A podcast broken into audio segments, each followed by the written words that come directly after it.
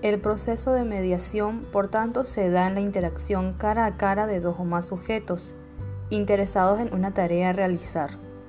en la que al menos no juega el papel de mediador. También se da aquellos procesos en que media un recurso educativo construido con la finalidad de mover al alumno en su zona de desarrollo próximo. El que media es el profesor que emplea la tecnología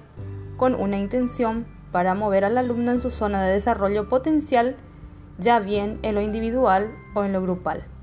Todo proceso de mediación parte de la premisa de que es posible la modificabilidad cognitiva y afectiva del sujeto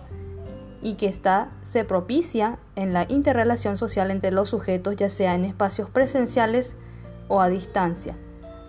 con el empleo de las tecnologías de la información y la comunicación.